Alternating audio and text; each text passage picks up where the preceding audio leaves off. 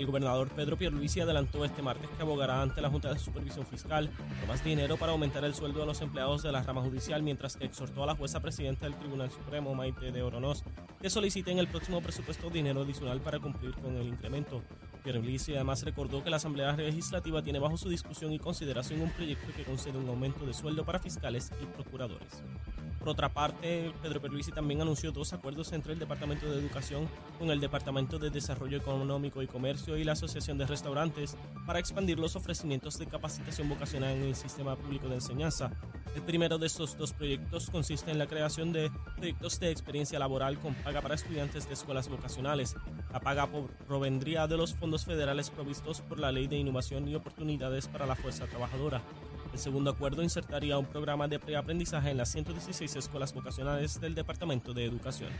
Hasta aquí los titulares, les informó Emanuel Pacheco Rivera. Yo les espero en mi próxima intervención aquí en Nación Z Nacional, usted sintoniza por la emisora nacional de la salsa Z93. The number one FM station in PR. La Z. Y de regreso ya en la última media hora del programa de Nación Z Nacional. Esto se va volando, ¿sabes? Esto se va a las millas aquí y, la, y la conversación ha estado excelente con la licenciada Sayira Maldonado Molina, que dirige la Oficina de Administración y Transformación de los Recursos Humanos, ese título gigantesco. Los legisladores son locos dando nombres larguísimos.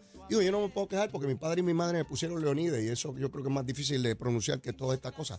Pero bueno, licenciada, yo le dije a usted que a las nueve y media aquí todos los invitados hacen una recomendación de almuerzo. ¿Qué es lo que hay? Dígame. Pues Leo, desde que me lo dijiste, te admito que como no he desayunado, lo primero que me vino a la mente, parece que tengo la Navidad todavía aquí, que no se me ha ido. ¿Qué cosa? Arroz con andules, eh, pernil con cuerito y ensalada de papa.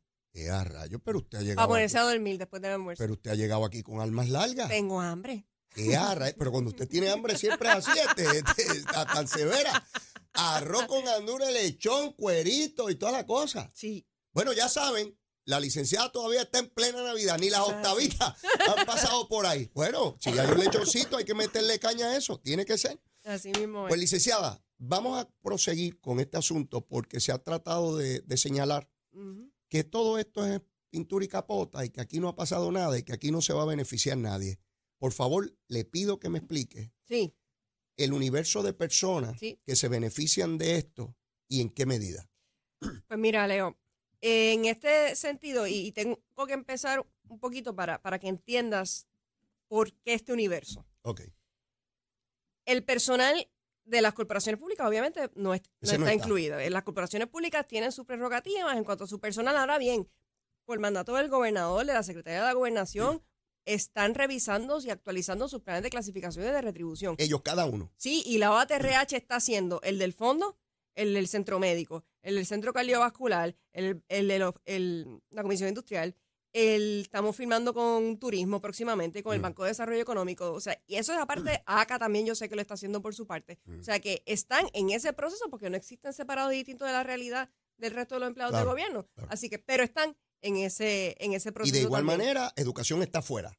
Educación está fuera. Educación es la agencia con mayor cantidad de empleados, son alrededor de 40 a 45 mil empleados. Mm. Y están también en su proceso de, revisar y actualizar sus planes. Ahora bien, en cuanto al Departamento de Educación, no podemos olvidar. Mm.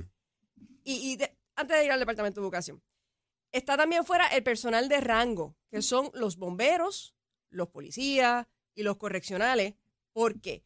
Porque no es personal clasificado, es un personal que ingresa según unos requisitos, inclusive hasta físicos en, unos, en, en ciertos aspectos para poder ingresar a unas fuerzas eh, de rango en la policía, en los bomberos y demás. Y se busca que sea su jefe de agencia el que conoce ese personal de rango, el que lo administre. Por lo que usted me acaba de explicar hasta el momento, del universo de empleados públicos entre la rama ejecutiva y corporaciones públicas, usted ha sacado una gran cantidad de empleados que están en esas corporaciones públicas y en educación, con lo cual se reduce el universo que estamos afectando. Se ahí se va reduciendo el universo a 22 mil empleados comprendidos por el nuevo plan de clasificación y plan de retribución. O sea que cuando quito educación y quito las corporaciones públicas, me quedo en 22 mil empleados. Sí, y, siempre, y siempre lo hemos dicho, y la, ley 8 es, muy clara, es verdad, el Departamento de Educación se sacó en virtud de la ley orgánica del Departamento de Educación, pero sacaba a los maestros desde su inicio. Así que ese es el grupo más grande, ¿no? Dentro del Departamento de Educación, todo lo que es la unidad propiedad magisterial. Así que ahí, ahí vemos viendo por qué es un universo de 22 mil empleados. Por eso, por eso, y, y- y disculpe que la interrumpa ahí, se intentó proyectar en la opinión pública que del universo de empleados del gobierno, que solo 22 mil, que, que esto era una porquería, porque eso era solamente para 22 mil. Y no se destacó que las corporaciones públicas, cada cual va a ser el suyo, y que educación de igual manera. No solamente no se destacó eso, Ley, no se destacó los aumentos que le ha conferido el, gobernador a los bomberos, a los maestros. Y cuando tú vas sumando todos esos otros universos, vamos estando en un por ciento más alto. Y del por ciento de esos 22 mil, que son los que cubren el plan de clasificación y retribución, 52%, la mitad más uno más dos, son los que se van a ver impactados en este momento. Y no nos vamos a quedar ahí. Este es el comienzo de la implementación del plan de retribución. Empezamos en 10.15 la hora. El proyecto 563, que fue el que el gobernador vetó, establecía que estaríamos en 8.5 como mínimo ahora mismo, en verano en 9.5, verano de este año y en verano del año que viene en 10.5. O sea que nosotros estamos más altos de las expectativas inclusive del proyecto 563. Y de los otros grupos que se han mencionado de rango, de los bomberos, los correccionales, se aprobó una ley también para aumentarles el salario, que la, que la firmó el gobernador, y el personal, y los maestros del Departamento de Educación que componen toda esa unidad apropiada ya han sido impactados. O sea que ahí estamos viendo un por ciento mayor de los empleados que han recibido alguna especie de, de aumento. Y esto no es, esto no, el plan de clasificación y retribución no es un proyecto de aumento, es un proyecto de establecer las nuevas escalas que establezcan una competitividad con el sector privado para poder reclutar, para poder retener, para poder ser competitivo. Para que tengas una idea, ahora mismo, por debajo de esos 10, 10 15, hay alrededor de 3.000 empleados de los, de los 22.000 Ok. que están comprendidos, que automáticamente como mínimo llegarían hasta esos 10, 15. Y eh, vamos, van subiendo de nivel en las escalas según su nivel de profesionalización, pero tampoco nos quedamos ahí. Todo esto tiene que ver también con qué? Con que se le den los adiestramientos y capacitaciones necesarias a nuestros empleados para que puedan seguir creciendo. El promedio que un empleado público tiene en el mismo puesto son 23 años, 23. en el mismo puesto. Si tú estás todo el tiempo en el mismo puesto, sin que nadie te dé un insumo, sin que tú no puedas crecer, sin que tú no veas alternativas de posibilidades, pues, pues, pues nadie gana, no Yo- gana el yo- empleado yo- y no ganamos no nosotros podría, tampoco. Yo no podría estar en el mismo lugar 23. Bueno, nunca he estado mucho tiempo en ningún sitio. Pues lo que estamos buscando es precisamente fomentar un crecimiento, no hacia el lado, no hacia los famosos pasitos que lo que daban eran unos- unas cantidades ínfimas. Mm. Ahora tenemos una- unas bandas salariales más anchas, pero lo que estamos buscando es que haya una progresión en cuanto a, a que sigan subiendo de complejidad en los niveles de su puesto. En lugar de quedarse como alguien de ingreso, que vayan a un nivel senior, que vayan a un nivel principal, que sigan de ahí a gerente. O sea, eso es lo que estamos estimulando con todo este proceso. Pero decir que solamente se impacta un 10% de los empleados públicos es no traer y, y perder de vista y olvidarse de todos los otros aumentos que se han ido otorgando a través de este cuatrenio. No, no se olvidan, lo hacen a propósito. Y, y- y en esto, licenciada, eh, y yo sé que usted lo conoce, pero es vital, es vital para los jefes de agencia y de dependencia estar en la opinión pública aclarando todo. Por eso yo la invité, Sí. porque yo veía que un proyecto tan loable como este, tan importante para profesionalizar al servidor público para darle las escalas que corresponden para que los salarios estén de acuerdo a la complejidad y competitividad del puesto, de momento veo sectores de opinión pública diciendo que esto es lo peor del mundo.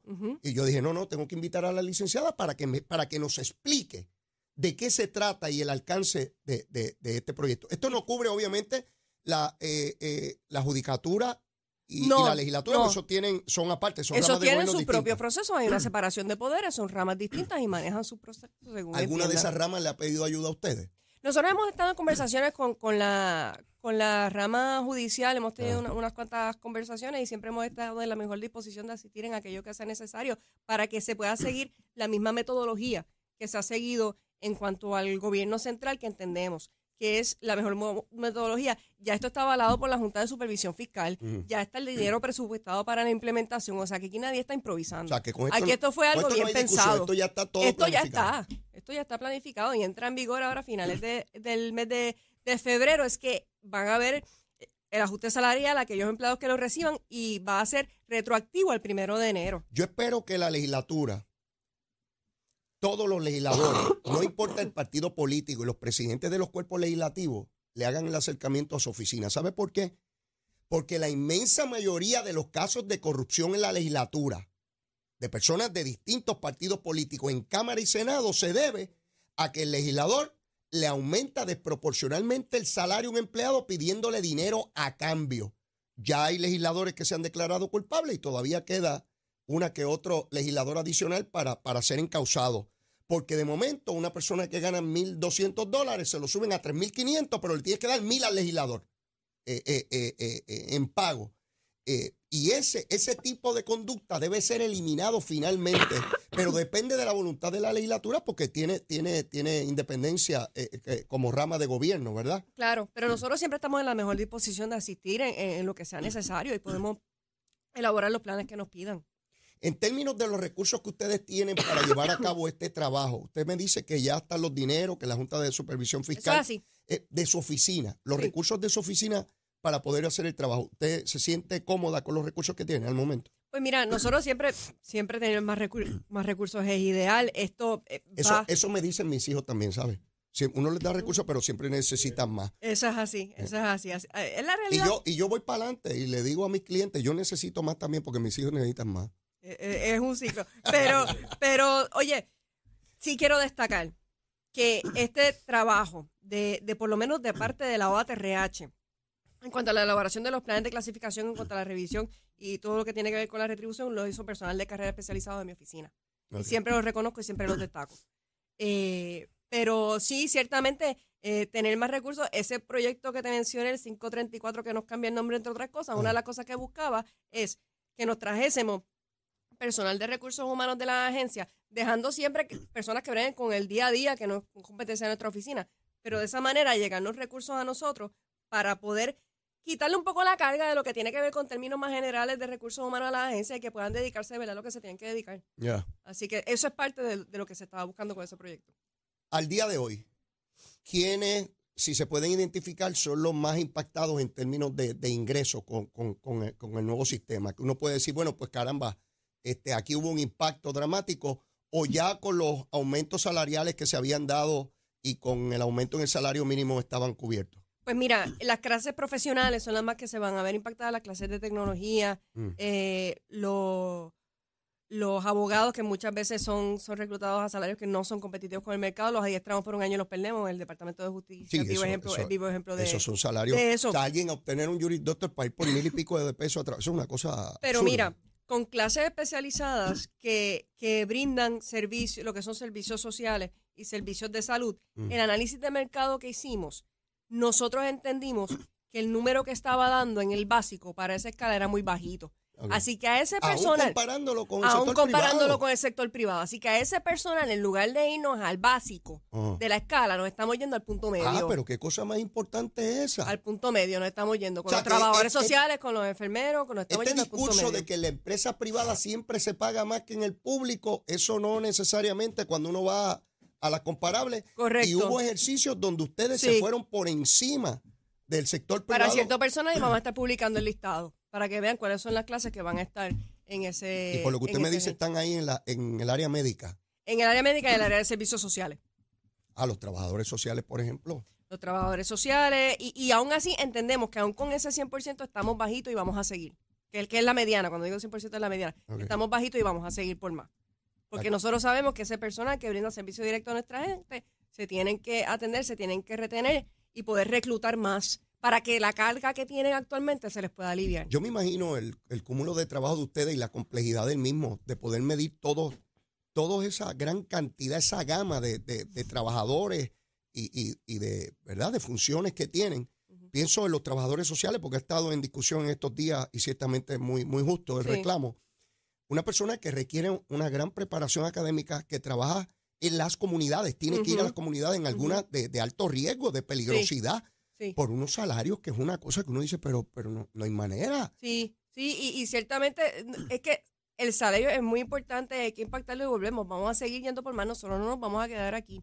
Pero también que se pueda reclutar, porque una de las razones por las que esto este personal tiene tanto trabajo es porque no hay suficiente gente. Claro. Y no hay suficiente gente porque no puedo ser competitivo para reclutar. Si puedo ser competitivo para al menos reclutar, puedo aliviarle la carga a ese personal para que el salario de verdad refleje el trabajo que tiene que hacer. No, no, no había visto ese punto.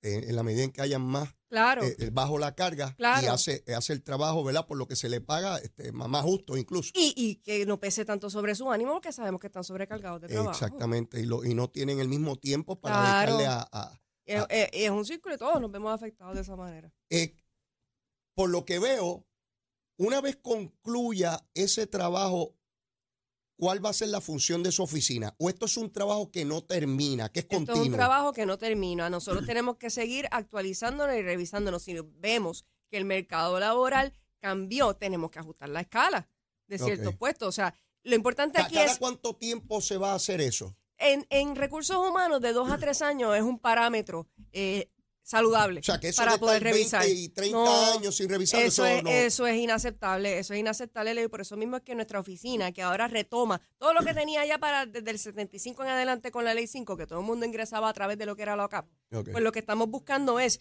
retomar todas esas funciones, aliviar la carga de la, de la agencia y seguir, reforma, eh, seguir actualizándonos. Mira, en julio del año pasado lanzamos el portal de reclutamiento del gobierno, empleos.pr.gov, siempre, siempre digo la dirección, empleos.pr.gov. Y porque antes no se podía solicitar empleo en línea. Eso no existía en el gobierno. No. Eso se lanzó en verano del año pasado. Desde que se lanzó hasta ahora, hemos recibido más de 14 mil solicitudes de empleo a través de ese sistema. a través de ese sistema. O sea que la gente quiere trabajar, quieren trabajar en gobierno. Aquí también hay empleados públicos que buscan otras oportunidades para mejorar, Ujú. porque también pueden solicitar a través de la plataforma. Y yo sé que luego de la implementación de esta nueva escala salarial vamos a recibir aún mayor cantidad de solicitudes a través de nuestro portal. Sí, la, la- la integración de la tecnología, ciertamente, y lo vemos en el Departamento de Hacienda, que Sí. quizás es uno de los más avanzados en incorporar la tecnología para todos los servicios que se brinda eh, eh, y, y de igual manera en el sistema que usted está. Me agrada mucho saber que esto es continuo, Sí, que no, no se detiene, no, no, es una cosa de que, bueno, vamos a revisarlo dentro de 10 años, ¿no? no, Y que el empleado público sepa que, que está todo el tiempo revisándose sí. lo que está haciendo para hacer justicia. Y este y tenemos otro de los proyectos que tenemos como parte de la reforma es el, estable- el establecimiento de un sistema de evaluación en primera fase de destrezas.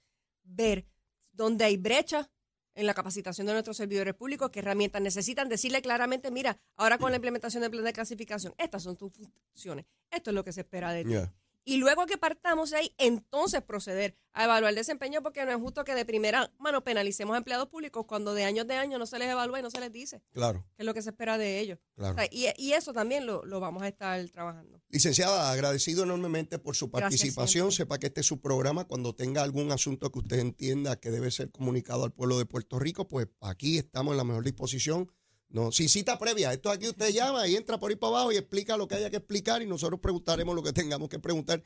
Pero es bien importante que, que los funcionarios públicos, como hace usted, eh, comuniquen lo que se está haciendo. Y en el camino sé, sé que va a haber personas intencionalmente tratando de tergiversar, pero el mensaje tiene que llegar. Tiene que llegar a quien tiene que llegar, que es el pueblo de Puerto Rico. Eso es así, eso es así, Leo. Gracias siempre por la oportunidad de dar buenas noticias, porque estos son buenas noticias para el pueblo de Puerto Rico. Gracias, licenciada. Gracias. Que pase buen día. Igual. Y estaré pendiente a ver si atrapo el lechón ese con cuerito y arroz con gandola Ay, y sí, toda me la cosa. avisa. Ay, Dios mío. Qué bueno. Gracias, licenciada. Gracias. Que tenga buen día. Igual. Bueno, mis amigos, tenemos que ir a una pausa para saber del tiempo, el tránsito y luego de la misma regresamos para finalizar el programa. Vamos con Emanuel Pacheco. Buenos días, Puerto Rico. Soy Emanuel Pacheco Rivera con la información sobre el tránsito. Ya ha reducido el tapón en la gran mayoría de las carreteras principales del área metropolitana. Sin embargo, la autopista José de Diego se mantiene ligeramente congestionada de- desde Bucanan hasta el área de Atorrey en la salida hacia el Expreso Las Américas. Igualmente en la carretera número 2 en el cruce de la Virgencita y en Candelaria, en Baja y más adelante entre Santa Rosa y Caparra. La 165 entre Cataño y Guaynabo en la intersección con la PR22, así como algunos tramos de la 176, 177 y la 199 en Cupey, autopista Luisa Ferré entre Montelledra y la zona del Centro Médico entre Piedras y más al sur en Caguas. Ahora pasamos con el informe del tiempo. El Servicio Nacional de Meteorología pronostica para hoy un cielo parcialmente nublado ocasionado por un área de humedad que se mueve a través de la región y que provocará el desarrollo de aguaceros en el este en la mañana y en el interior durante la tarde. Las temperaturas durante el día estarán en los altos 80 grados en las zonas costeras y en los altos 70 grados en la zona montañosa.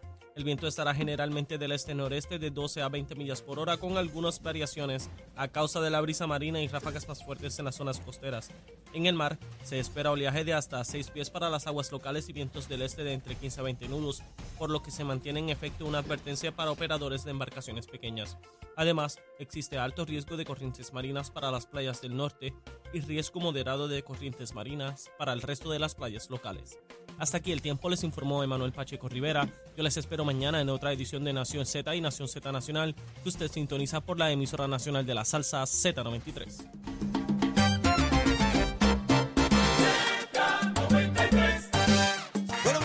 Ya culminando el programa, el municipio de San Juan reporta ganancias de sobre 50 millones de dólares en actividad económica producto de la fiesta de la calle San Sebastián. Eso es una enorme cantidad de dinero, excelente trabajo. Esperemos que el año que viene sean todavía superiores a este año. Pero mire, yo no tengo tiempo para más, pero tengo tiempo para la súplica. Si usted todavía no me quiere, quiérame que soy bueno. Mire, bizcochito de tití, seguro que sí. Y si ya me quiere, quiérame más. Vamos a seguirnos queriendo por ir para abajo. Será hasta mañana. Besitos en el cutis para todos. Ah, llévatela, chero. La Z